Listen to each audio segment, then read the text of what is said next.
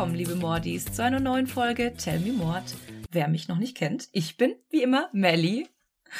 Und wer mich noch nicht kennt, ich bin Fuchsi. Es gibt ja ganz viele Leute da draußen, die steigen dann mit der neuesten Folge ein. Aber glaubt mir, es lohnt sich, uns von ganz von vorne zu hören, auch wenn die ersten Folgen vielleicht noch nicht ganz so professionell sind, aber da werdet ihr auf jeden Fall sehen, wie wir uns steigern. Also. Ich wollte gerade sagen, eine Entwicklung. Genau. Ja, und äh, vielleicht erkläre ich noch mal ganz kurz für die ganzen Neuen da draußen, wie denn überhaupt unser Konzept ist. Wir erzählen euch ja jede Woche einen neuen Fall im Wechsel. Eine Woche ist Fuxi dran, die nächste Woche wieder ich.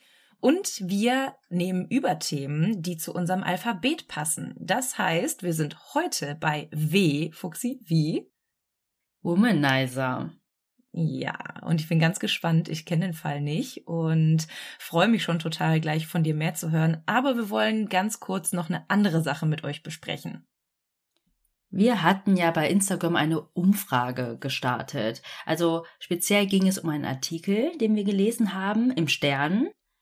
In dem geht es um einen Fall in Ägypten. Nämlich hat dort ein Ägypter eine junge Frau am helllichten Tag mit einem Messer getötet. Und der Grund dafür war, dass sie seinen Heiratsantrag abgelehnt hatte. Er wurde dann zum Tode verurteilt und jetzt hat man beschlossen, diese Hinrichtung im öffentlichen Fernsehen zu zeigen. Mhm. Und uns hat interessiert, würdet ihr euch das anschauen? Ja, nein? Oder ist man doch nicht ein bisschen neugierig? Mhm. Ja, ich muss sagen, ich war auch sehr hin und her gerissen, als ich das gelesen habe. Ich muss sagen, ich bin überhaupt kein Fan von Todesstrafe, weil ich glaube, dass sich Menschen ändern können und nach einer Gefängnisstrafe, die eine gewisse Zeit ging, ähm, Menschen auch wieder in Freiheit entlassen werden können. So, so viel zu der einen Sache. Natürlich gibt's in ganz vielen Ländern noch immer die Todesstrafe. Dazu haben wir auch mal eine Folge gesprochen. Und ja, ich glaube, das wird auch noch eine ganze Weile dauern, bis solche Länder das wieder abschaffen. Ganz speziell haben wir da auch über die USA gesprochen oder in Asien zum Beispiel gibt's das auch noch ganz häufig. Aber dass das dann auch noch im Fernsehen übertragen wird, finde ich, geht einen riesigen Schritt zu weit. Also noch weiter als, als die Tatsache, dass die Todesstrafe überhaupt noch existiert. Ja, also in dem Fall ist es so, dass die das aber nicht als Entertainment zeigen wollen, ne, sondern mm. als mhm. Abschreckung. Das blüht den Tätern, wenn man so eine Tat begeht. Mm. Aber die Frage ist halt auch, welches Publikum zieht man damit an? Mm. Ich meine, so im Allgemeinen die Intention finde ich gar nicht so schlecht, weil wir wissen, und ich glaube, damit stigmatisieren wir jetzt hier gar nichts, dass in Ägypten die Frauenrechte nicht ganz so groß geschrieben werden wie zum Beispiel mittlerweile in den westlicheren Ländern. Und im Grunde wollen sie, glaube ich, damit bewirken, ähm, dass sich manche Männer solche Dinge einfach nicht erlauben. Ähm, gerade in Bezug auf Femizid und Frauen einfach umzubringen, weil die nicht das tun, was der Mann verlangt.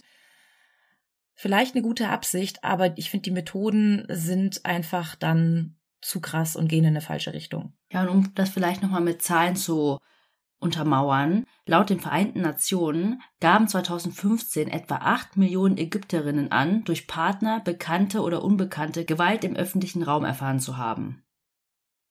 Ja, heftig. Einfach richtig, richtig krass. Und äh, ein paar von euch haben uns auch geschrieben und eure Meinung ging auch so ein bisschen in unsere Richtung. Und dann hat uns aber auch nochmal eine Nachricht erreicht von jemandem, der sich schon häufig solche Hinrichtungen angeschaut hat. Hast du das auch gelesen? Nee. Die wurden teilweise auch im Flugzeug übertragen, so wie ich das verstanden habe. Lass mich einmal ganz kurz gucken. Wir kriegen zum Teil so viele Nachrichten. Manche werden dann angeklickt schon von Melly und andere von mir und dann von ihr beantwortet hin und her. Ich verliere da so ein bisschen den Überblick. Ja, das stimmt. Aber hier, die Nachricht kam erst vor ein paar Tagen rein und die Person schrieb, tatsächlich schon ein paar Mal gesehen, in Saudi-Arabien zum Beispiel, im Flugzeug, aber auch im normalen TV-Programm und sogar auf einem Platz gewesen. Wie soll ich das verstehen? War die Person hier dabei, als eine Hinrichtung passiert ist? Also, das fände ich schon sehr heftig. Oder es war so auf einer Leinwand pa auf dem Platz. Public Viewing? Ja, weiß ich nicht. Okay, naja. Ja, finde ich echt noch immer krass. Ähm, klar, überhaupt nicht zu verzeihen, was dieser Mann getan hat, aber ja, das finde ich schon sehr heftig.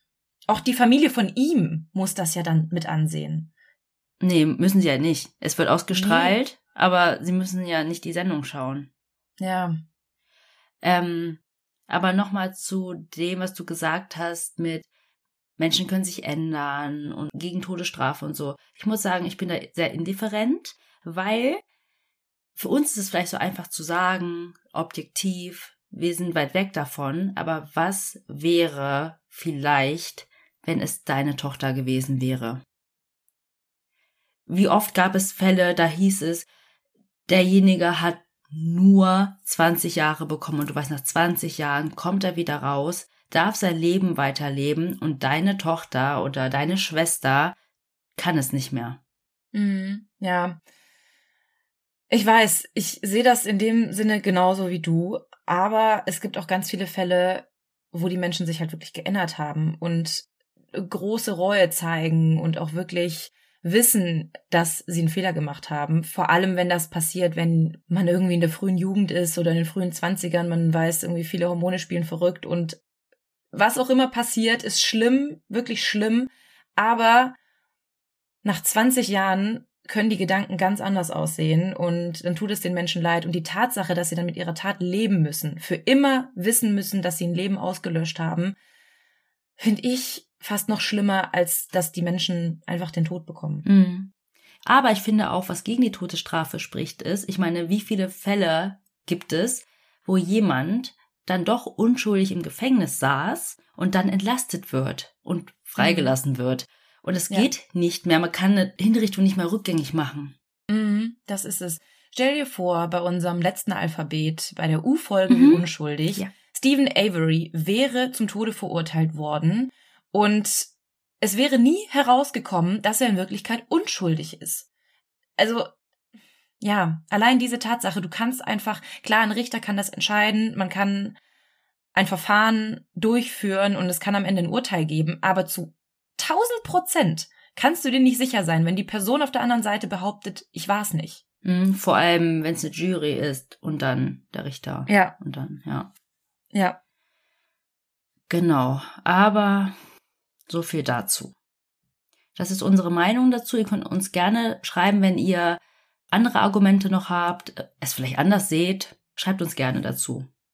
Genau. So viel Pre-Talk haben wir normalerweise gar nicht. nee. Aber ich fand das schon interessanter als, hey Melly, was hast du gestern so gemacht? was ich eh weiß. Weil wir im ständigen Kontakt sind. Auto selber repariert. Genau. Du hast dabei zugeschaut. Ich habe dabei zugeschaut, das stimmt. Barney auch, der saß neben mir, hat uns Gesellschaft geleistet. Ja.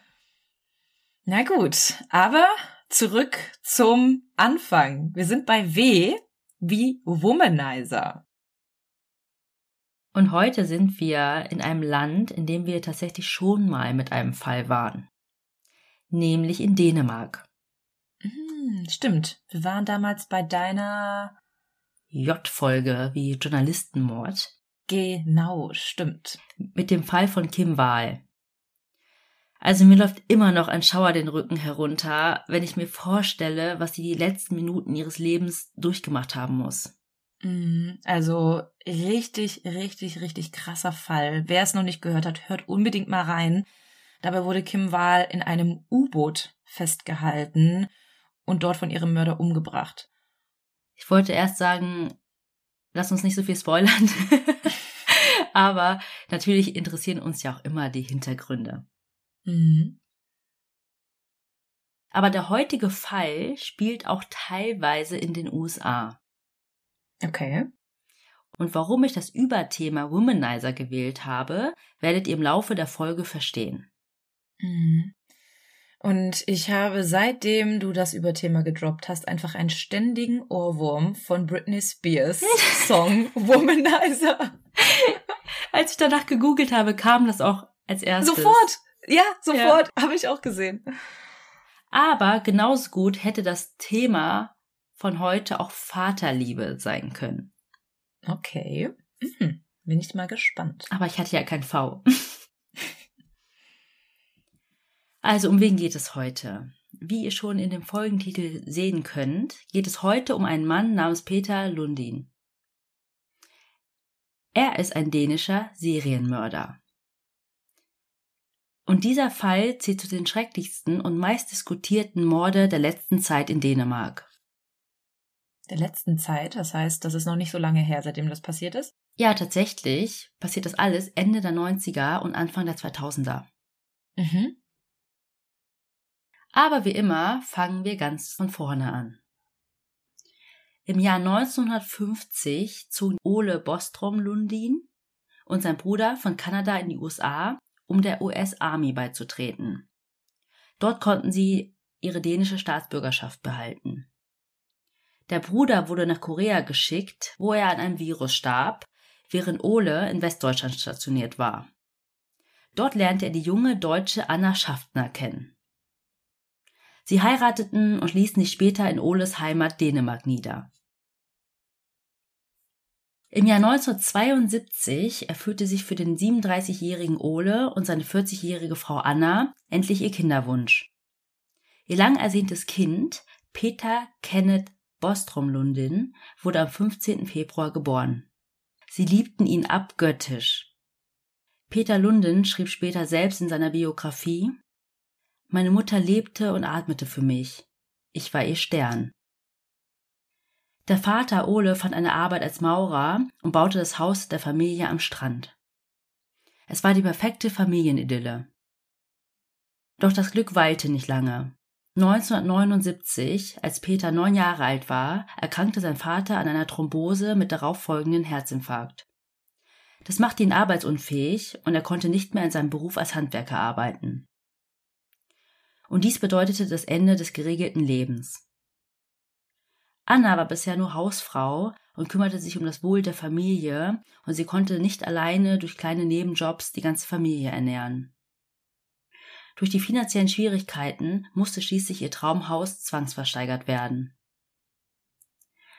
Daraufhin beschlossen Ole und Anna, den American Dream zu wagen, und sie wanderten mit ihrem neunjährigen Sohn Peter in die Vereinigten Staaten aus.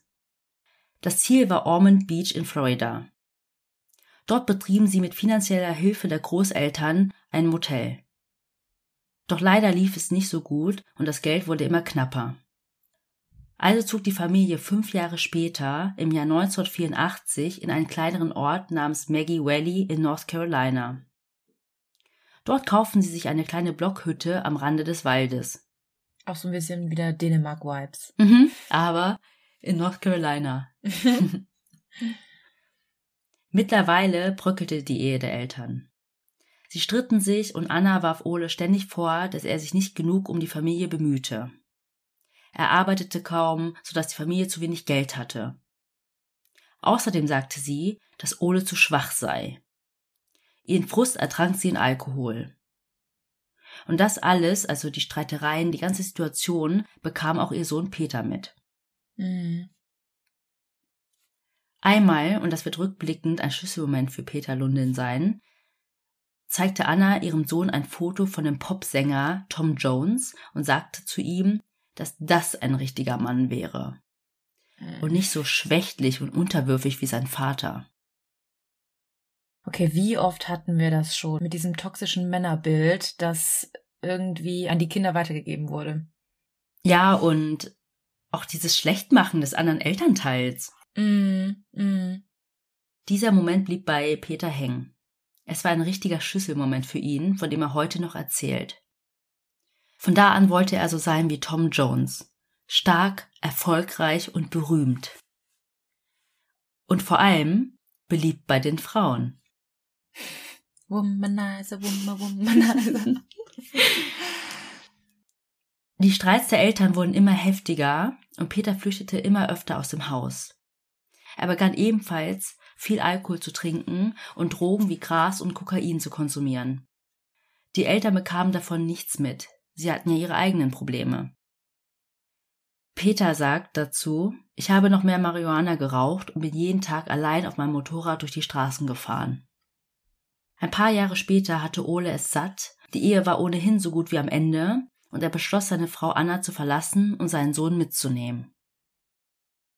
Gemeinsam ließen sie sich zunächst in Los Angeles nieder, wo sie aber nur ein paar Wochen blieben. Dann zogen sie weiter nach New York, aber dort blieben sie auch nicht lange und zogen dann nach Boston. Schließlich endete ihre Reise in Miami, wo Ole eine Wohnung fand und wieder begann als Maurer zu arbeiten. Doch Ole und Anna wollten ihrer Beziehung eine zweite Chance geben und sie kamen wieder zusammen. Also holte Ole Anna aus North Carolina nach Florida. In der Zwischenzeit besuchte der 14-jährige Peter eine Schule in Miami. Neben der Schule trieb er viel Sport. American Football, Baseball, Wrestling. Alles, um seine Muskeln aufzubauen. Hm. Ja, ist auch so typisch America High School. Alle coolen Kids sind entweder Footballer oder ja, spielen auf jeden Fall immer in den guten Schulclubs mit. Hm. Doch leider war seine Sportlichkeit und sein Kampfgeist nicht nur positiv. Er war teilweise sehr aggressiv. Zum Beispiel hatte er mit 15 in der neunten Klasse einen Wrestling-Kampf. Für andere Kinder war es Spaß. Ich meine, das ist ja so inszeniert, ne? Mhm. Aber für ihn war es bitterer Ernst. Während dieses Kampfes rastete Peter komplett aus und sagte zu seinem Gegner im Ring, ich werde dich zerstören, stürzte sich auf ihn, zog ihm am Kopf und an den Haaren. Daraufhin wurde er vom Training suspendiert. Muss ich gerade ein bisschen an Cobra Kai denken, an die Netflix-Serie. Hast du die gesehen? Nee. nee. Schau es dir an. Lohnt okay. sich. Das war ein Tipp von Melly. Mhm. Allgemein war Peter schon nicht sehr beliebt bei seinen Mitschülern und sogar regelrecht ein Außenseiter. Normalerweise, wie du es gerade beschrieben hast, sind ja gerade diese Sportler eigentlich sehr beliebt. Mhm. Doch seine Mitschüler mieden ihn nicht nur, weil er aggressiv war, ich meine, siehe Ausraster, ne? Mhm. Sondern dabei war er auch noch arrogant und egoistisch. Mhm. Er hatte nur eine einzige Bezugsperson und das war sein Vater. Während seiner Schulzeit in Miami arbeitete Peter in seiner Freizeit in verschiedenen Jobs, unter anderem als Kellner in einem Restaurant. Als er 16 wurde, verließ er die Schule und begann stattdessen bei seinem Vater auf dem Bau zu arbeiten.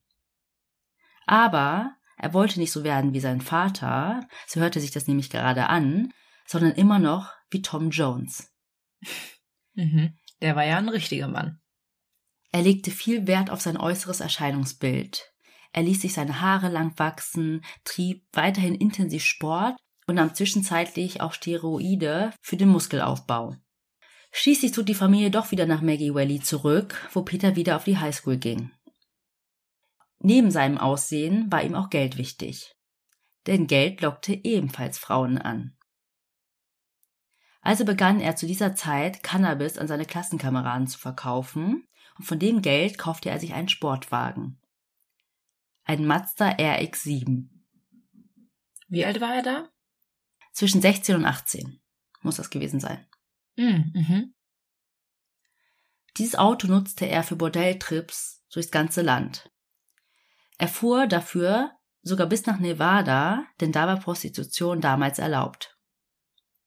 Er nutzte diese Trips auch ein bisschen, um so wenig wie möglich zu Hause sein zu müssen. Denn die Situation zu Hause war schlimmer als davor. Denn nun griff auch der Vater des Öfteren zur Flasche. Mhm. Es gab viel Streit, die zum Teil auch handgreiflich wurden. Es war zum Teil auch so, dass Ole und Peter gemeinsam gegenüber der Mutter handgreiflich wurden. In seiner Biografie gab Lundi der Erziehung seiner Eltern die Schuld für seine Aggression. Er schreibt, Sie lehrten mich Fürsorge und Liebe und all die anderen weichen Werte, die so dänisch sind. Sie haben mich in Watte gepackt. Sie haben mir nie Grenzen gegeben und niemals ein Nein. Deshalb wertschätze ich heute die nazi-deutsche Kindergartenideologie. Hals, Maul und ein Tritt in die richtige Richtung. Aha, okay, so einer. Mhm. So einer bist du also. Mhm. Vor allem diese dänische Kindererziehung. Ich musste gerade ein bisschen schmunzeln, weil ich habe ja beruflich sehr viel mit Dänemark auch zu tun und mit dänischen Leuten. Und ich habe auch immer das Gefühl, diese Menschen sind reine Sonnenscheine. Die haben immer gute Laune, die sind immer total nett und die Sprache ist auch so lustig und lieb. Irgendwie, ich kann mir nicht vorstellen, wie sich's anhört, wenn denen miteinander streiten. Ja. Da ist Deutschland das komplette Gegenteil. Mhm. Anfang 1991, Peter war mittlerweile 19 Jahre alt, wurde die chaotische Situation im Hause Lundin immer ernster. Alle drei waren oft betrunken und die Streits häuften sich. Die Mutter holte sich manchmal verzweifelt Hilfe bei den Nachbarn und diese riefen dann die Polizei. Doch keiner erstattete Anzeige. Schließlich sah Anna irgendwann keine andere Möglichkeit mehr und warf Ole aus dem Haus. Ole zog dann in eine Wohnwagensiedlung und Peter wohnte überwiegend bei ihm. Etwa ein halbes Jahr später wütete ein starker Sturm an der Ostküste der USA. Am 1. November 1991 entdeckten Passanten bei einem Strandspaziergang in der Nähe eines Leuchtturms an den Outer Banks in Buxton die Leiche einer Frau, die an Land gespült worden war. Die Leiche war in eine blaue Decke eingewickelt, mit schwarzen Plastikplanen überzogen und mit Klebeband und einem gelben Seil umwickelt. Durch die starke Verwesung konnten die Gerichtsmediziner den genauen Todeszeitpunkt nicht bestimmen. Ebenso konnte sie nicht identifiziert werden. Die Familie von Anna Schaffner-Lundin in Deutschland machte sich Sorgen, weil sie sechs Monate lang nichts von ihr gehört hat. Sechs Monate lang. Aber ich glaube, früher war es ja eh nochmal schwieriger, da mal anzurufen oder so, ne? Mm. Nicht so wie heute, Mm. mal kurz ein WhatsApp-Call. Ja. Sie meldete sie dann Anfang 1992 als vermisst. Durch die Vermisstenmeldung gab es dann ein Match zwischen den Fingerabdrücken der Leiche und Anna Schaffner-Lundins Einreisedokumenten. Also handelte es sich bei der Toten um Anna Schaffner-Lundin, die man Anfang April 1991 das letzte Mal gesehen hatte. Die Polizei fuhr bei den Lundins vorbei, aber das Haus war verlassen.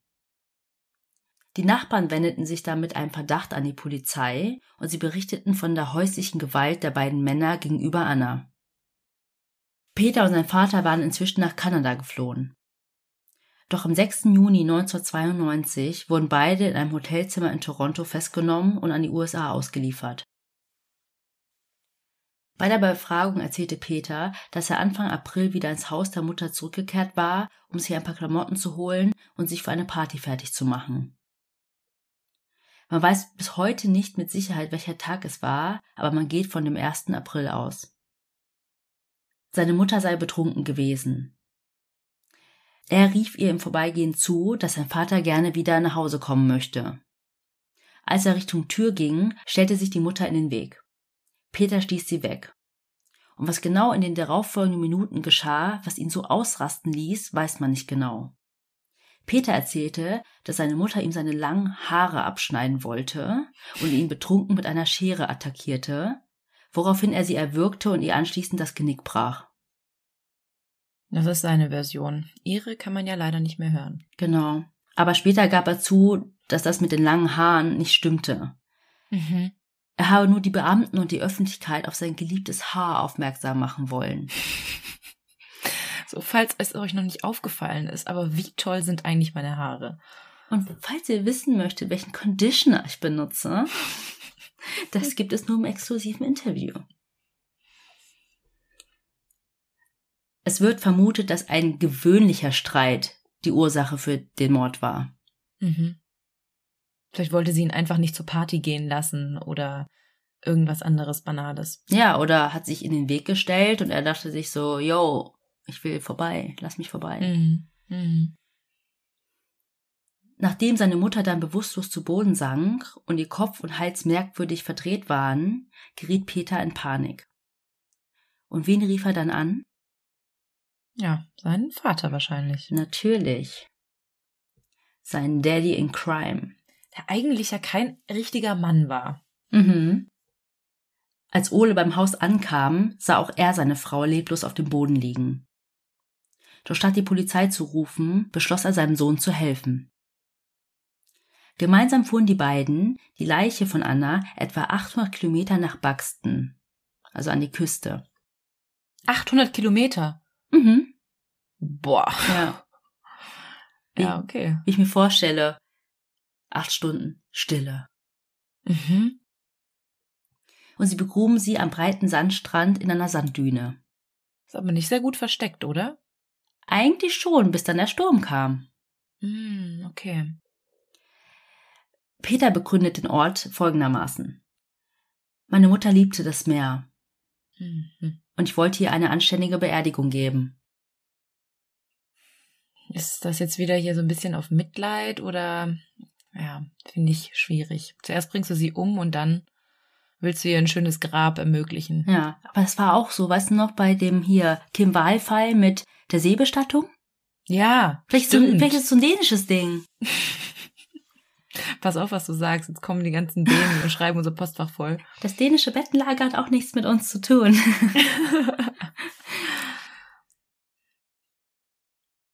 Das Vater-Sohn-Gespann sitzt ein Jahr lang in Haft, bis der Prozess im Juni 1993 beginnt. Peter Lundin plädierte auf fahrlässige Tötung. Das alles sei im Affekt passiert oder ein Unfall. Doch die Boshaftigkeit passte nicht zum Argument, also Mhm. sie zu erwürgen und ihr das Genick zu brechen. Mhm. Im Juli 1993 wurde Peter Lundin dann wegen Totschlag zu 20 Jahren Haft verurteilt. Gleichzeitig wurde sein Vater als Mittäter, also wegen der Beseitigung der Leiche, zu zwei Jahren Haft verurteilt. Mhm. Beide sollten nach Beendigung ihrer Strafe nach Dänemark abgeschoben werden. Peter Lundin sagte nach der Urteilsverkündung zum Richter, Motherfucker, ich finde heraus, wo du wohnst. Alright. Nochmal 20 Jahre mehr. Ja. Wie bitte? Könnten Sie das bitte noch einmal wiederholen?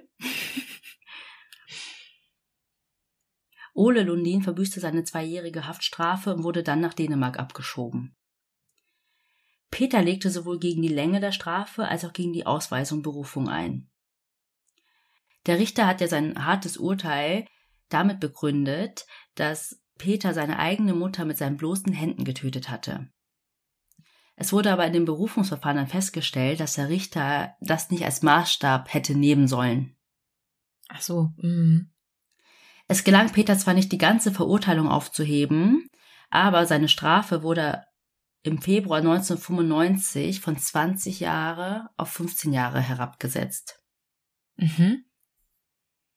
Aber ich muss auch sagen, dass ähm, also jemand mit den Händen umzubringen, natürlich ist das körpernah, aber wenn das im Affekt passiert, dann finde ich das jetzt nicht mehr oder weniger grausam, als jemanden mit einer Waffe oder mit einem Messer umzubringen. Ja, ich glaube, es passte vielleicht nicht zum Argument, ich schub sie die Treppe runter. Ja, ja. Als, weißt du, Klar. minutenlang da am Hals Mhm. und dass da schon, ja. Aber das Mehr, konnte man irgendwie ja. so nicht als Maßstab nehmen. So war zumindest Mhm. das Urteil nach der Berufung. In ihrer Heimat Dänemark bekamen nicht viele Leute von der Tat mit. Während Peters Aufenthalts im amerikanischen Gefängnis bekam er endlich die Aufmerksamkeit, nach der er immer gestrebt hatte.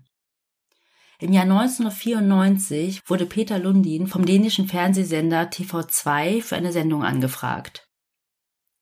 Die Sendung trug den Titel The American Dream und handelte davon, wie junge Dänen den Atlantik überquert hatten, um dort den amerikanischen Traum zu leben.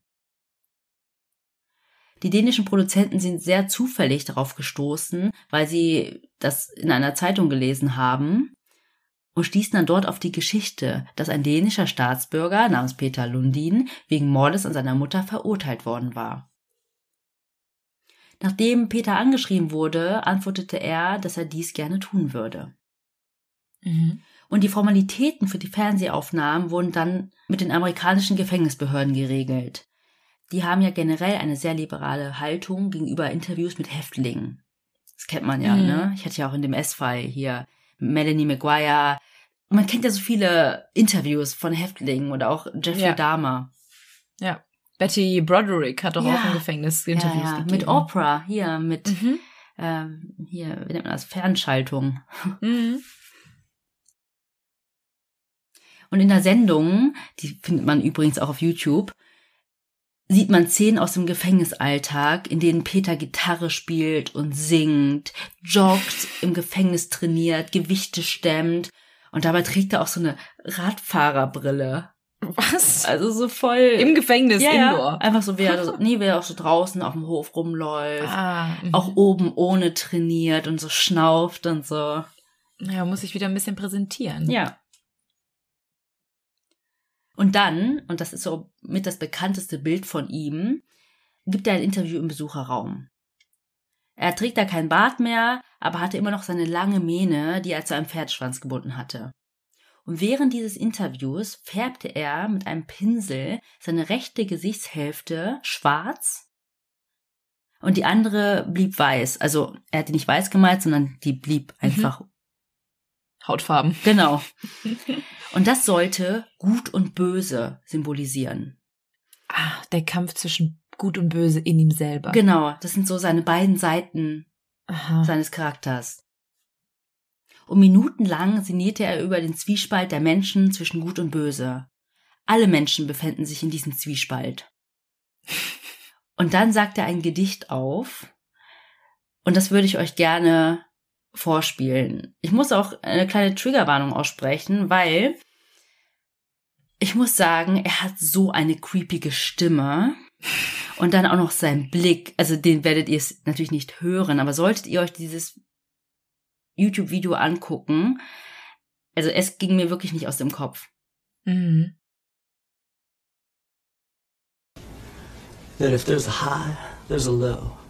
There's pleasure, there's pain. There's insanity, there's sane. There's silent, there's to tell.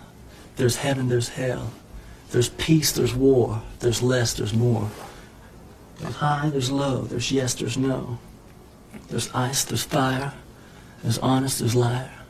There's love, there's hate. There's fact, there's fate. There's always, there's never. There's the past forever. There's day, night, dark light, wild, tame, smack, cane, right, raw, instinct, law, birth, murder, truth, perjure, blind, sight, joy, fright, lose, win, repent, sin, virgin, whore, fun, bore, and there's evil, and there's not. Okay. Du hast mir jetzt gerade währenddessen auch das Video gezeigt und ich habe ihn gesehen. Ich weiß nicht genau, was ich jetzt dazu sagen soll. Wirklich sehr merkwürdige Szene. Also er inszeniert das total. Er guckt dann wirklich starr in die Kamera und bepinselt sich da selber und macht da einen auf Poetry Slammer. Ich weiß es nicht. Ähm, was hat er sich erhofft dadurch? Ja, ist Aufmerksamkeit.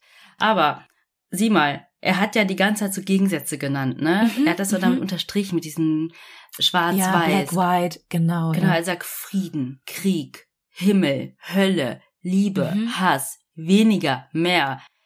Instinkt, Gesetz, Jungfrau, Gegenteil einer Jungfrau. also richtig creepy. Mhm. Und in dem Interview sagt er noch, dass es in jedem Menschen einen Dämon gibt und ihn zu zähmen ist der Schlüssel des Lebens. Und der Journalist fragt ihn, hast du deinen Dämon schon getroffen? Mhm. Und dann sagt er, ja sicher, ich habe mit ihm Liebe gemacht. Oh, dieser Typ, wirklich, der, oh. Ekelhaft. Also wie gesagt, man findet es auf YouTube, das ist nicht schwer zu finden. Ein renommierter schwedischer Psychiater hat sich auch dieses Interview angeschaut und er attestierte Peter Lundin dann danach 39 von 40 möglichen Punkten auf der Psychopathenskala. Ja, das kann ich auch sagen, wenn ich das Video einmal gesehen habe. Und vor allem habe ich mich gefragt, was war bitte der eine fehlende Punkt?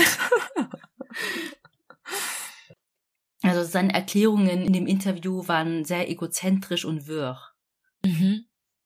Aber tatsächlich kam er bei einigen Frauen gut an. Durch dieses Video, durch dieses Interview. Genau, durch diese Ausstrahlung der Doku. Ah. Nach der Ausstrahlung am 14. Dezember 1994 erhielt er zahlreiche Liebesbriefe von Frauen mit Heiratsanträgen ins Gefängnis. Er genoss die Aufmerksamkeit und nutzte es auch aus. Er antwortete ihnen und sagte, dass er sie liebt und dass er auch etwas Geld gebrauchen könnte. Klar. Und das funktionierte auch in den meisten Fällen. Er hat sich tatsächlich während seiner Haftzeit dort mehrere Tausende von Dollar erschnort. Boah. Ein Zitat von ihm dazu war, eigentlich mag ich es ja nicht zu lügen, aber wenn es einem höheren Zweck dient, ist da nichts zu machen. Ich glaube, es ist dasselbe, wenn man Muslim ist und kein Schwein essen darf. Wenn man hungrig genug ist, muss man es trotzdem essen. Okay, ich habe jetzt gerade noch das Ende des Satzes abwarten müssen, weil ich dachte so, okay, was will er uns jetzt damit sagen? Komischer Kerl, ja. Und eine Frau hatte es ihm besonders angetan. Die 33-jährige Dänin Tina. Sie hatte zwar eine Teenie-Tochter, das fand er nicht so cool, aber er fand sie so toll. Mhm. Und ein paar Jahre später war es dann soweit. Tina reiste extra aus Dänemark in die USA, um Peter Lundin am 20. März 1996 im Gefängnis zu heiraten. Und sie hat ihn vorher noch nie gesehen. Nur in dem Interview. Video. Ja, genau. Und mit dabei war auch sein Vater Ole Lundin. Nach der Hochzeit durfte Tina ihn fünf Tage hintereinander besuchen. Rückblickend sagt Peter über diese Tage, ich wollte sie berühren, so gern, so unendlich schmerzhaft gern. Einmal glaubte ich, dass der Wärter unaufmerksam sei, und ich musste einfach an einer Brust saugen, sie schmecken. Doch der Wärter bemerkte es und ich habe 20 Tage Isolation bekommen. Das war dann die Hochzeitsreise. Ja, genau. Es war's wert. Mhm. Aber das zeigt wirklich nochmal ganz gut, wie er drauf ist und vor allem, wie er darüber spricht. Ja. Auch ein bisschen wie, als ob Frauen pures Fleisch, keine Ahnung, wären. Ja. Und Ja, und auch, dass er sie so ausnutzt und nur das Geld will und ja, also man muss ja nehmen, was man kriegen kann. So, wenn man als Muslim kein Schwein essen darf, ja, dann isst man halt. Also, ja. verrückte Aussagen, die er da tätigt. Ich habe auch noch ein paar Stellen gefunden, da hat er auch gesagt, ähm, also wenn die Frauen ihm geschrieben haben, hat er den schönen Frauen gesagt, dass er sie liebt und dann nach Geld gefragt. Und die hässlichen, dicken Frauen hat er sofort nach Geld gefragt. Der lebt ein bisschen auf einem anderen Stern, habe ich das Gefühl. Ja. Ich habe ja zu Anfang gesagt, dass er Serienkiller war. Und das würde ja so nicht aufgehen, wenn er jetzt die ganze Zeit im Gefängnis sitzen würde. Mhm. Jetzt kommt's nämlich. Peter Lundin hat gerade mal die Hälfte seiner Strafe abgesessen, um genau zu sein, sechs Jahre, elf Monate, drei Wochen und fünf Tage. Und er wurde dann entlassen. Aus welchem Grund? Bitte sag nicht aufgrund guter Führung. Nee, tatsächlich nicht. Es war nämlich so, dass im Bundesstaat North Carolina zu dieser Zeit ein Mangel an Gefängniskapazitäten herrschte. Mhm. Das war unter anderem darauf zurückzuführen, dass es eine sehr große Zahl von Gefangenen der US-Armee gab, die wegen Missbrauchs von Ehefrauen und wegen Mordes verurteilt worden waren. Und das damalige Gesetz ließ es nicht zu, dass die Häftlinge in einem anderen US-Bundesstaat einsitzen konnten. Mhm. Und dann gab es vor allem ein Interesse daran, ausländische Inhaftierte zu entlassen. Und dann auszuweisen, weil das war ja, Ja. dann nicht mehr das Problem der USA. Ja, ja. Und er hätte ja sowieso danach abgeschoben werden Genau, müssen. genau. Deswegen flog Peter Lundin am 4. Juni 1999 in Begleitung von vier US-Polizisten nach Kopenhagen. Er war 27 Jahre alt, hatte 27.000 Dollar erschnortes Geld von sehnsüchtigen Frauen und war ein freier Mann. Ja, gutes Startkapital. Er hatte nicht mal eine Bewährung danach. Ich dachte, er müsste dann irgendwie in Dänemark weiter ins Mhm. Gefängnis dafür. So, er wurde jetzt einfach nur abgeschoben und er war frei. Ja, Wow. Das ist auch so ein bisschen am Ende ein Kritikpunkt, ob die dänische Mhm. Polizei nicht da hätte was machen müssen oder die dänische Mhm. Justiz. Ja, zumindest die Zeit, die er noch hätte absitzen müssen, dann halt in Dänemark dann weiter im Gefängnis verbringen müssen oder das dann auf. Bewährung, genau, ja. Dass er zumindest noch irgendwie unter Kontrolle bleibt und Beobachtung, unter Beobachtung ist. Ja. Nach seiner Ankunft in Dänemark wurde er von seinem Vater und seiner Frau Tina empfangen und Peter zog zu seiner Frau und ihrer Tochter. Tinas Vater besorgte Peter sogar einen Job in seiner Firma. Peter hatte nun die Chance auf ein neues Leben. Doch der geregelte Alltag langweilte ihn schnell. Die Teenie-Tochter nervte ihn und er verfiel in alte Muster. Er selbst sagte, nach sieben Jahren Knast brauche ich keine intellektuelle, liebevolle Beziehung. Ich brauche den schnellen Sexflash. Ja, so wirkt er auch. Und er konnte seine regelmäßigen Modellbesuche auch in Dänemark nicht ablegen. Im Herbst 1999 bekam Tina das mit und es kam zum Streit. Nach einem gewalttätigen Angriff auf sie und ihre Tochter warf Tina ihn dann aus der Wohnung. Obwohl sie von ihm schwanger war. Mhm. Daraufhin stief er erstmal beim Vater, aber weil der schnarchte, ging Peter auch ab und zu ins Obdachlosenheim. Und er besuchte weiterhin Bordelle. Während einer dieser Besuche lernte er die Prostituierte Marianne Petersen kennen. Marianne Petersen war 36 Jahre alt und seit einem Jahr Witwe. Ihr verstorbener Mann war ein ehemaliger Maler und noch vor seinem Tod eröffneten sie gemeinsam ein kleines Bordell, wo sie dann selbst als Prostituierte arbeitete. Marianne lebte mit ihren beiden Söhnen Dennis und Brian in einem Vorort von Kopenhagen. Sie waren zehn und zwölf Jahre alt. Peter und Marianne wurden dann später ein Liebespaar. Und eigentlich hatte er auch gar keinen Bock auf die Söhne. Sie nervten ihn. Sie waren auch ganz anders als er. Sie zockten Videospiele, lasen Comics und hatten keinen Ehrgeiz und machten keinen Sport, so wie er. Mhm. Mhm. Aber er hatte einen Plan. Er wollte irgendwann das Geschäft übernehmen, sowie das Haus. Er wollte sie komplett ausnutzen. Aber er fragte sich auch, ob ihm die beiden Söhne dabei im Weg stehen könnten. Und in der Zwischenzeit wollte Tina ihn zurückhaben. Also begann er zweigleisig zu fahren. Mit seiner Ex Tina machte er auf Happy Family nach der Geburt ihres gemeinsamen Sohnes. Tina wusste nichts von der Beziehung mit Marianne. Wenn er nachts bei ihr im Vorort schlief, erzählte er Tina, er arbeite als Sicherheitsmann eines Bordells. Aber Marianne hingegen wusste von der Beziehung mit Tina. Peter dachte, es wäre okay, weil sie war ja selbst Prostituierte und sie müsste dafür Verständnis haben. Mhm. Klar, ja. Aber das gefiel Marianne gar nicht und sie war eifersüchtig. Und das Mhm. führte zu Streits. Sie beschimpften sich, sie schrien sich an und es wurde auch handgreiflich. Also wie bei seinen Eltern damals. Mhm. Ab und an bestahl er sie auch. Wow, absoluter Traummann. Hm. Um den muss man sich streiten. Im Juni 2000 bat Marianne Peter darum, das Haus neu zu streichen, damit es von einem Makler geschätzt werden konnte. Er selbst schätzte es auf 9 Millionen dänische Kronen, was heute etwa 400.000 Euro ist. Und jetzt machen wir einen kleinen Sprung. Ein paar Wochen später, am 3. Juli 2000, meldete Mariannes ältester Stiefsohn Martin sie und ihre beiden Söhne als vermisst, weil er Marianne und die beiden Jungs nicht auf ihrem Handy erreichen konnte. Als er beim Haus vorbeifuhr, fand er einen Zettel an ihrer Haustür, auf dem stand, dass sie in den Urlaub gefahren seien.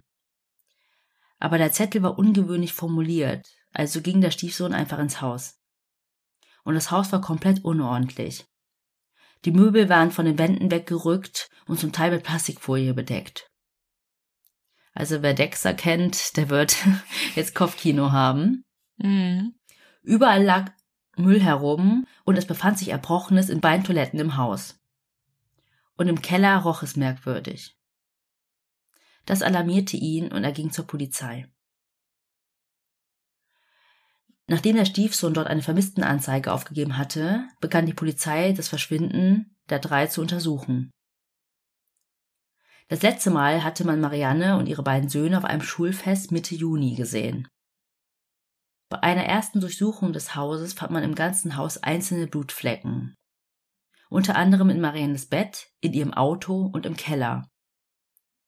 Es befanden sich sogar Blutspuren zwischen den Badezimmerfliesen und auf einem Schneidebrett und einem Mixer in der Küche.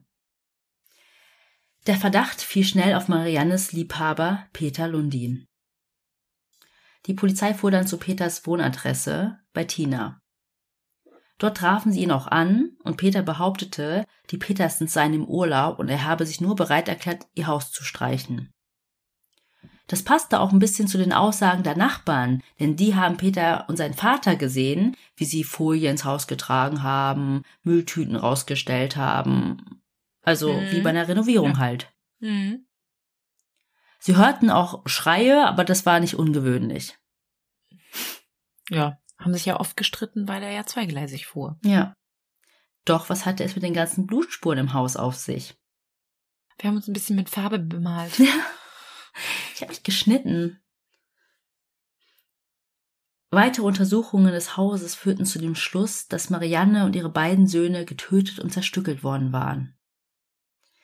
Laut den Forensikern hatte die erste Zerstückelung der Leichen im Keller und dann in der Garage stattgefunden.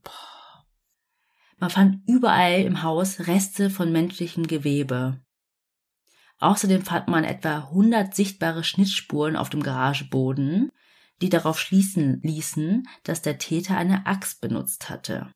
Mm.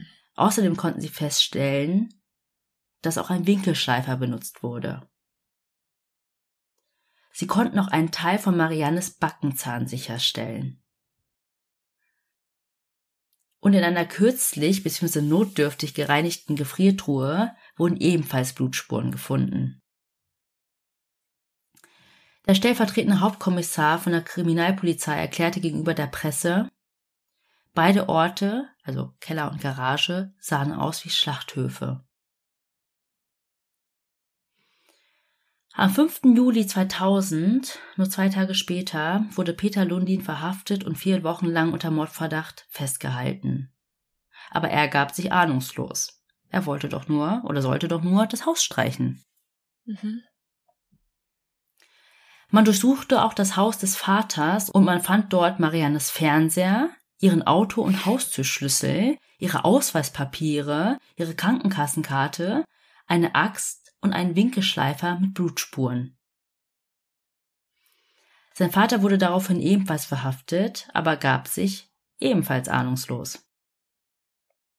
Die Beweislage war erdrückend. Nach drei Wochen änderte Peter dann seine Erklärung. Er erzählte, dass er in der Nacht vom 16. auf den 17. Juni 2000 Schreie aus dem Keller gehört hatte und als er hinunterging, sah er dort die beiden Jungen auf dem Boden liegen. Sie wurden von Marianne mit einem Messer getötet. Angeblich lag Marianne daneben, total zugedröhnt mit Drogen und war bewusstlos. Sie hatte sich selbst eine Überdosis gegeben. Neben ihr lag ein Messer. Er beschloss, nicht die Polizei zu rufen, da er dachte, sie würden ihm aufgrund seiner Vergangenheit eh nicht glauben und beschloss stattdessen, die Leichen zu zerstückeln. Mhm. Doch zuerst legte er sie in den Gefrierschrank. Zwei Tage später, am 19. Juni, ging er mit Mariannes Metro-Kundenkarte einkaufen und kaufte eine Axt, Messer, Gummihandschuhe, Plastiktüten und Reinigungsmittel und zerstückelte dann die drei Leichen. Anschließend legte er die Leichenteile in etwa 35 Plastiktüten. Und er verteilte sie zusammen mit seinem Vater überall im ganzen Land an Mülldeponien. Oh. Sein Vater soll aber nicht gewusst haben, was sich in den Tüten befand. Mhm. No questions asked. Mhm. Bitte fahr mit mir einmal quer durchs Land und ich habe einfach 20 Säcke dabei und die will ich einfach verteilen, just for fun. Nicht reingucken. Mhm. Die Ermittler glaubten Peter diese Schilderung nicht, weil die Blutspuren im Haus nicht ganz zu seiner Story passten. Sie konfrontierten ihn dann mit ihren Ermittlungsergebnissen. Und am 10. Oktober 2000 knickte Peter dann ein und gestand, die drei getötet zu haben. Er erzählte, dass er sich mit Marianne gestritten hatte, weil er gehört hatte, wie sie am Telefon mit einem anderen Mann liebevoll gesprochen habe. Also er schildert die Nacht folgendermaßen. Ich konnte ihre Stimme hören. Sie klang lieblich und einschmeichelnd. Das war kein Freier. Das war einer, den sie gut kannte. Ich merkte, wie die Wut in mir hochstieg. Wer war das? Es sollte niemand kommen und mir wegnehmen, wofür ich so hart gekämpft hatte. Wer war das? fragte ich wieder und packte sie und zog sie in die Küche. Sie schubste mich weg. Sie war vollkommen hysterisch. Ich warf sie auf den Küchentisch. Ich war so müde. Sie wehrte sich, ging auf mich los. Ich zog sie ins Schlafzimmer, warf sie aufs Bett und schmiss mich auf sie. Ich hatte die Arme um ihren Hals. Es ging sehr schnell. Ihr Körper lag in einer sehr unnatürlichen Stellung. Verdreht. Doch sie war nicht alleine zu Hause. Die beiden Jungs bekamen das mit und rannten ins Schlafzimmer. Sie versuchten ihn dann an den Haaren, an seinen geliebten Haaren, Oh. Mhm. von ihrer Mutter wegzureißen und bissen ihn. Doch Peter war stärker und brach den beiden mit seinen bloßen Händen das Genick. Wie alt waren die Kinder? Zehn und zwölf. Mhm. Nach den Morden legte er die Leichen, wie schon ne, beschrieben, in die Gefriertruhe. Diese Geschichte wurde jedoch durch die forensischen Beweise nicht ganz bestätigt. Man konnte anhand der Spuren feststellen, dass einer der Jungs im Keller gestorben sein muss, und die Ermittler hielten es für unwahrscheinlich, dass er ihnen das Genick gebrochen hatte, wie er es beschrieben hat, oben im Schlafzimmer. Mhm. Mhm. Wahrscheinlich, so sieht das nämlich aus, haben die Jungs versucht, über den Keller zu flüchten. Und da hat Peter sie dann eingeholt und sie dann dort umgebracht. Mhm. Also er wollte einfach nur die Zeugen beseitigen. Mhm. Er hat das alles so ein bisschen, ja, Notwehr bei 10- und 12-Jährigen ist sowieso nicht realistisch, aber er wollte so ein bisschen, ich konnte nichts anderes tun. Es war eine Affekttat Mhm. und plötzlich war das Genick gebrochen. Deswegen habe ich gefragt, wie alt waren die, weil, also klar, bei einer großen Gewalteinwirkung kann das passieren, aber wie schnell bricht ein Genick? Ja, und es ist was anderes, wenn du jemanden noch hinterher läufst, jagst Ja. und dann Ja. umbringst. Und es sind zwei kleine Jungs. Mhm. Man führte Peter Lundin dann zum Tatort. Anhand von Puppen sollte er zeigen, wie genau er in jener Juninacht vorgegangen war. Und er stellte für die Ermittler den Mord an den Kindern nach. Dabei riss er der Puppe den Kopf ab. Was? Ja, weil es so grob halt war. Ja, ja. Also die Ermittler mussten ihn wohl so richtig zügeln. Mhm. Aber was stimmte war, dass Peter die Leichen so präzise zerstückelt hat, dass man ihre Überreste bis heute nie gefunden hat. Keine davon? Also nur diese Gewebereste im Haus, ne? Aber Ja. nichts gefunden. Man hat etwa 10.000 Tonnen Müllschlacke von Müllverbrennungsanlagen untersucht. Man hat einen ganzen See entleert und den Schlamm untersucht. Man hat Nachbargärten umgegraben. Nichts. Aber es ist schon sicher, dass er die Leichen so entsorgt hat. Ja, Die Leichenteile. Äh, weil er das so gesagt hat. Mhm. Mhm. Während der Untersuchungshaft wurde Peter verprügelt und dabei wurde seine Nase gebrochen. Denn Menschen, die Kinder töten, sind auf einer gleich niedrigen Hierarchiestufe wie Pädophile. Mhm. Und du so, mhm, zu Recht. Sehe ich, sehe ich auch so. Kinder und Tiere. Sorry. Ja. Zählt, zählt für mich zusammen. Babytiere. Mhm. Der Prozess gegen Peter Lundin startete am 5. März 2001 in Dänemark. Und er wurde sehr groß medial begleitet. Vor allem stellte sich ja dann hier die Frage, ne? Hätte die dänische Polizei oder die dänischen Behörden ihn unter Beobachtung stellen sollen? Weil er war gerade Mhm. mal ein Jahr und ein paar Monate in Dänemark und dann ist das passiert. Mhm.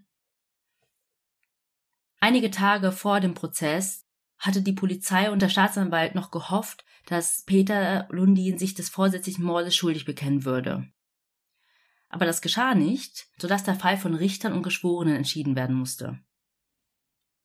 Peter Lundin bestand darauf, dass er seine Opfer nicht vorsätzlich getötet hat.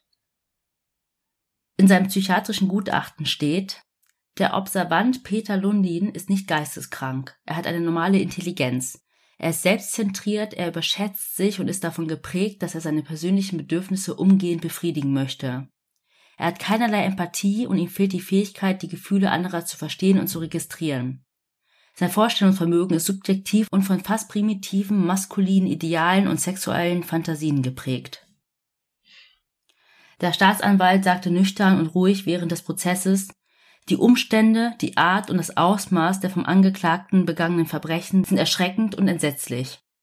Darauf kann man als Gesellschaft nur reagieren und die richtigen Sicherheitsmaßnahmen ergreifen, indem man eine lebenslange Haftstrafe verhängt. Mhm. Lundins Anwalt bemühte sich, die Geschworenen dazu zu bewegen, seinen Mandanten zu einer zeitlich begrenzten Strafe von etwa 16 Jahren zu verurteilen.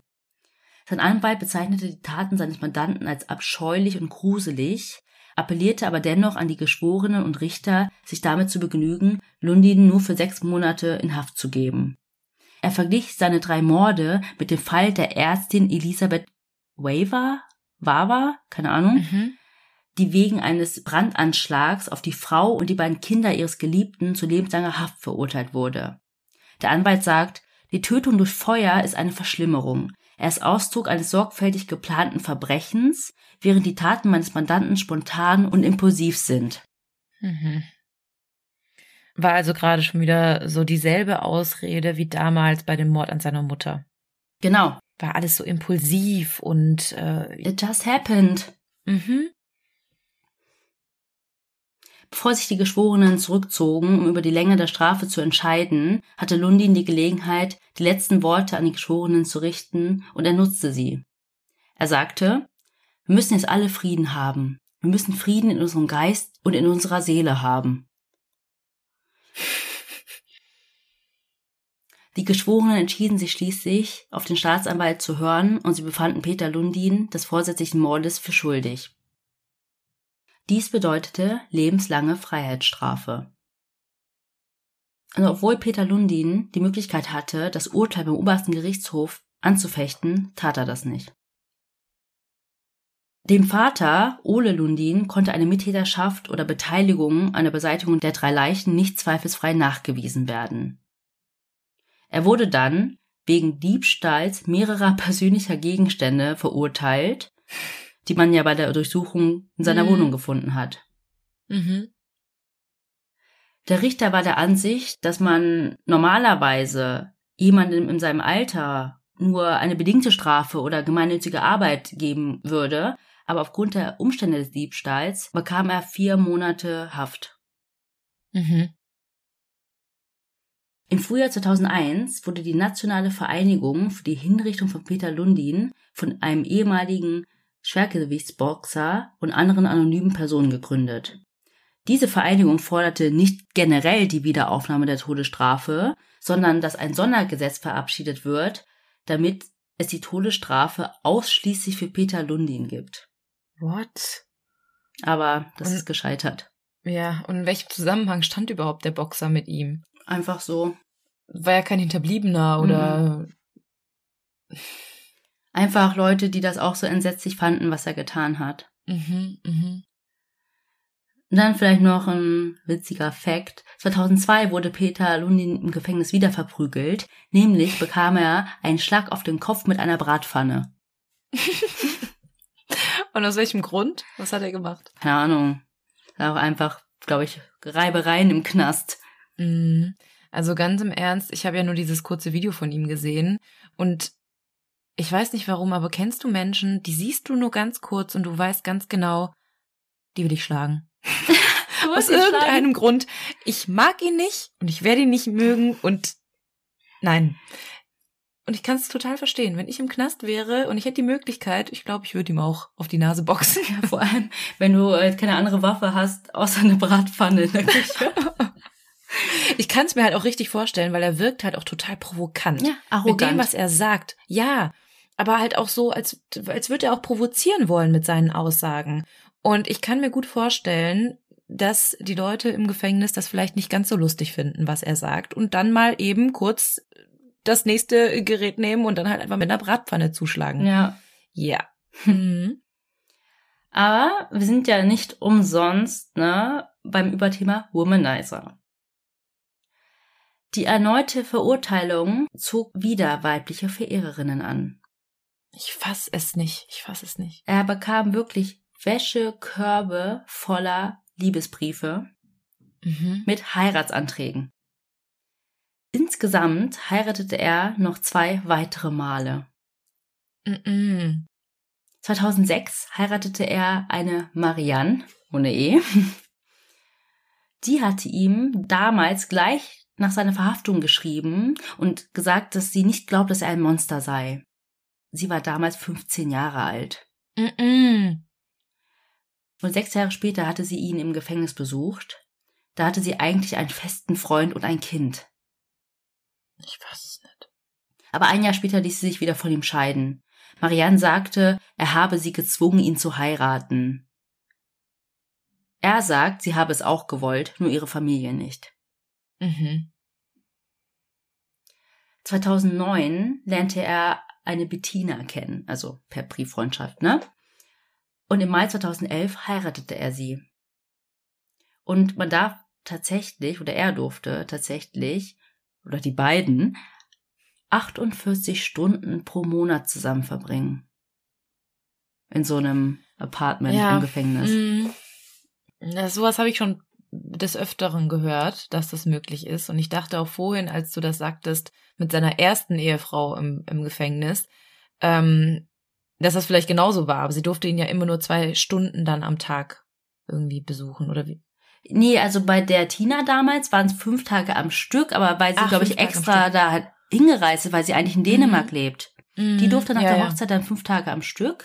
Sonst ist es halt irgendwie pro Monat eine bestimmte Mhm. Stundenanzahl. Und hier bei der Bettina, voll witzig, oder? Marianne, Mhm. Marianne, Tina, Bettina.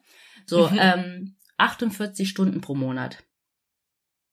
Und das findest du so geil, wenn du googelst nach Interviews, ne? Du findest mehr Interviews mit ihr als mit ihm. Ja klar, sie kann ja jetzt darüber reden, Ja. wie es ist, mit einem Mörder verheiratet zu sein. Ja. Sie erzählte im Nachhinein einer dänischen Zeitung, dass die Beziehung die Hölle war. Es ging immer nur darum, dass Peter glücklich ist. Sie sollte ihn jeden Tag besuchen. Sie ist sogar dafür näher ans Gefängnis gezogen. Ach, was du nicht sagst.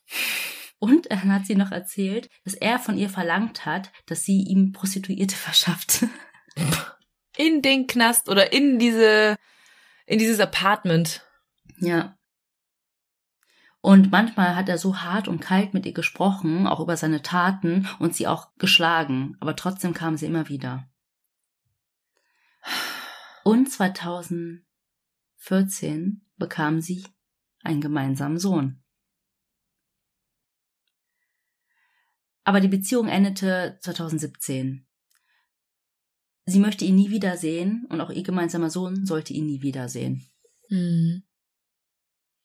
Wir haben das echt immer wieder, diese Faszination an Serienmördern. Ich meine, das erinnert total an Ted Bundy.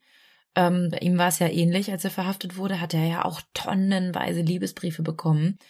Und wir sehen es natürlich auch selber an uns. Wir sind auch zwei Frauen. Wir haben auch die Faszination an True Crime. Und wenn wir unsere Hörerstatistiken uns anschauen, dann sehen wir das auch, dass wir hauptsächlich oder zum Großteil weibliche Hörer haben. Also die Faszination am Bösen ist schon da, vor allem von den weiblichen Hörern, aber dass es dann so weit geht, dass du diese Person heiraten möchtest, dass du mit diesen Personen quasi ein Leben führen möchtest, Sexuelle das geht Anziehung. mit, ja, das geht schon ein paar Schritte weiter. Ja. Du hast es ja auch schon gut angedeutet, Melly. Das ist ähm, kein normales Phänomen, wenn man so fühlt als Mhm. Person. Aber das würde ich gerne in einem der nächsten Folgen oder Überthemen behandeln. Ja, ja, fände ich auf jeden Fall sehr interessant, vor allem, weil uns das halt immer wieder begegnet. Mhm, genau. Dann habe ich noch ähm, drei Facts für euch, die wollte ich auch noch mal kurz vortragen. Nämlich änderte Peter Lundin ein paar Mal seinen Namen. Also, ich finde es in dem Sinne random, weil man weiß eh, wer du bist. Warum änderst du deinen Namen? Mhm. Es ist nicht mal so, dass du dich auf eine Wohnung bewerben willst oder so. Was ist Ja. mit dir? Einmal änderte er seinen Namen in Nils Schaffner. Also Schaffner ist ja der Mietenname seiner Mutter. Ja. Und dann noch in Bjarnes Gomborg, ich weiß aber nicht wieso, und in Thomas Christian Olesen. Und dann wieder zurück oder Ja, hat er jetzt einen der Namen? Nö, ich glaube zurück. Äh, Oder vielleicht heißt er auch noch so wie einer dieser Namen, aber jeder weiß, du bist Peter Lundin. Hä? Mhm, mhm.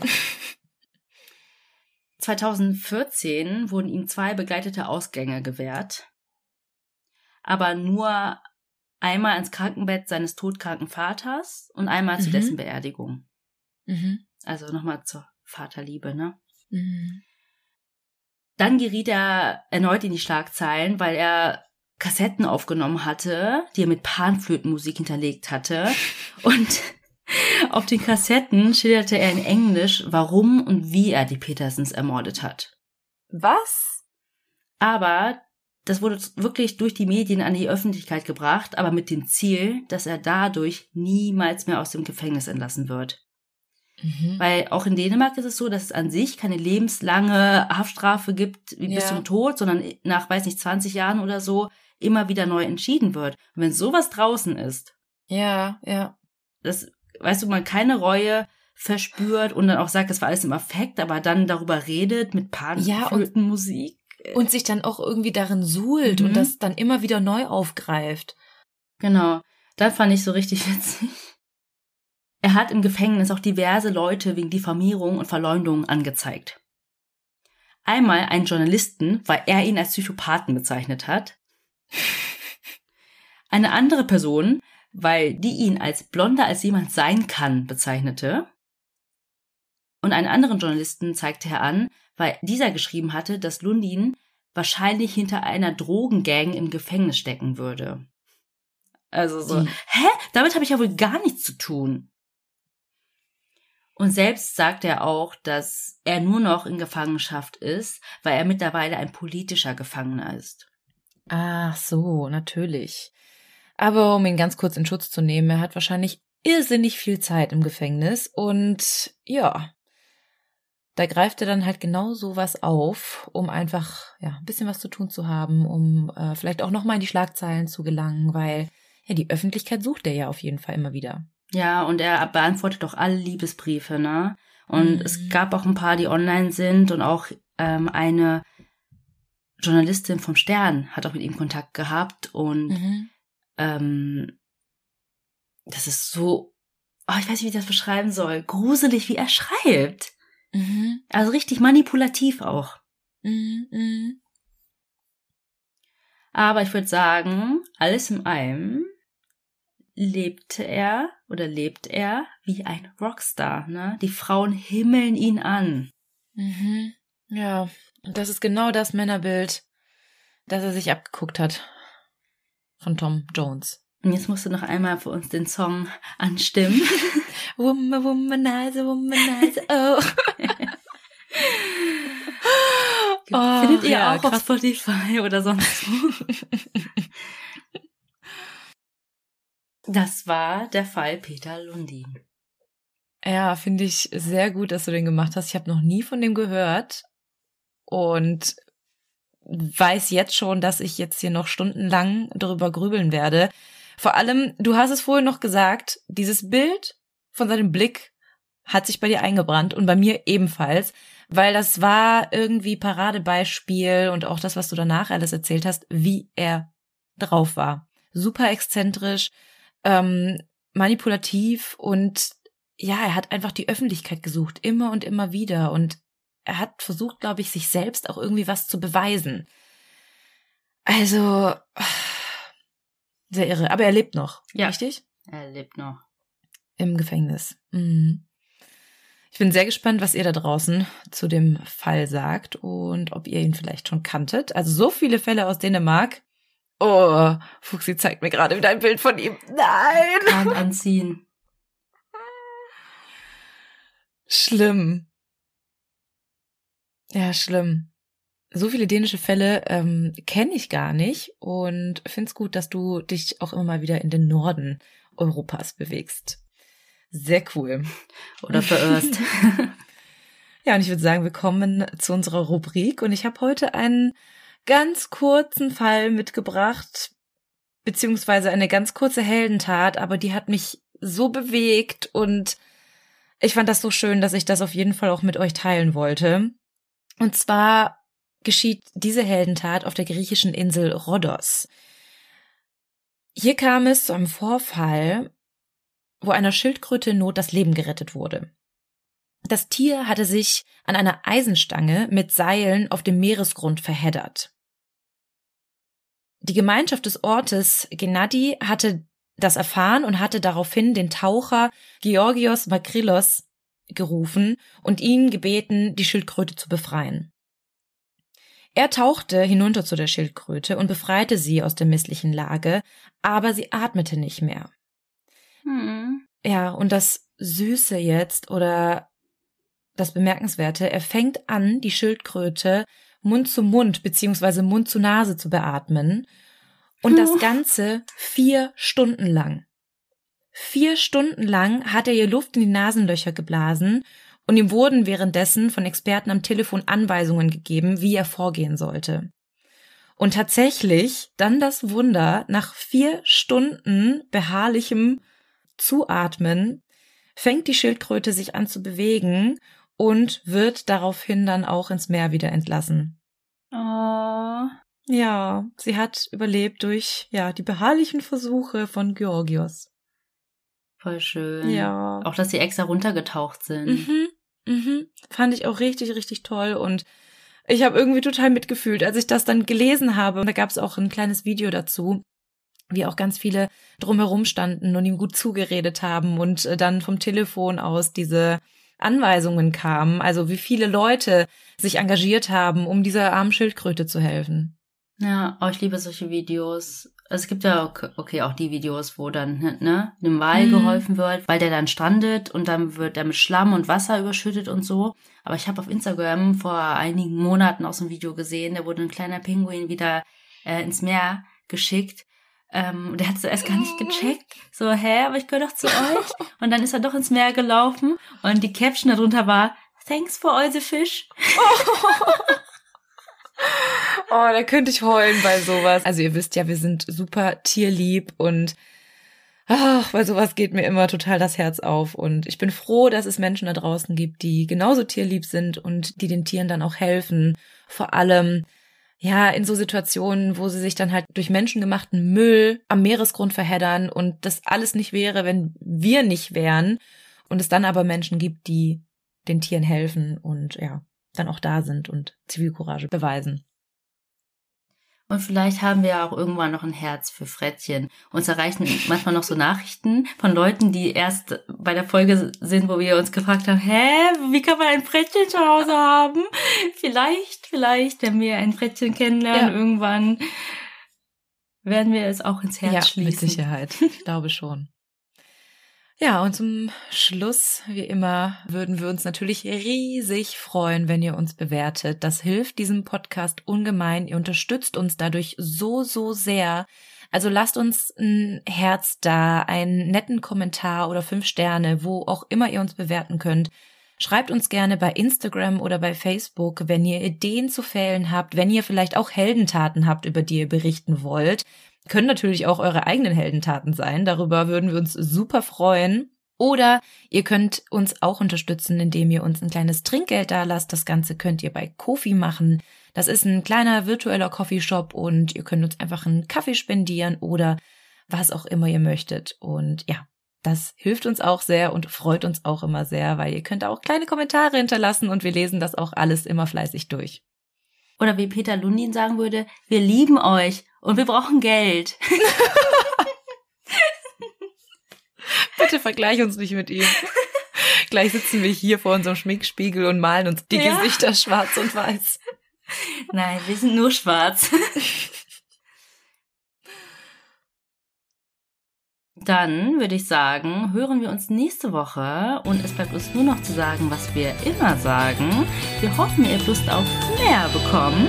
Oder Mormort. Und bis zur nächsten Woche. Tschüss. Tschüss.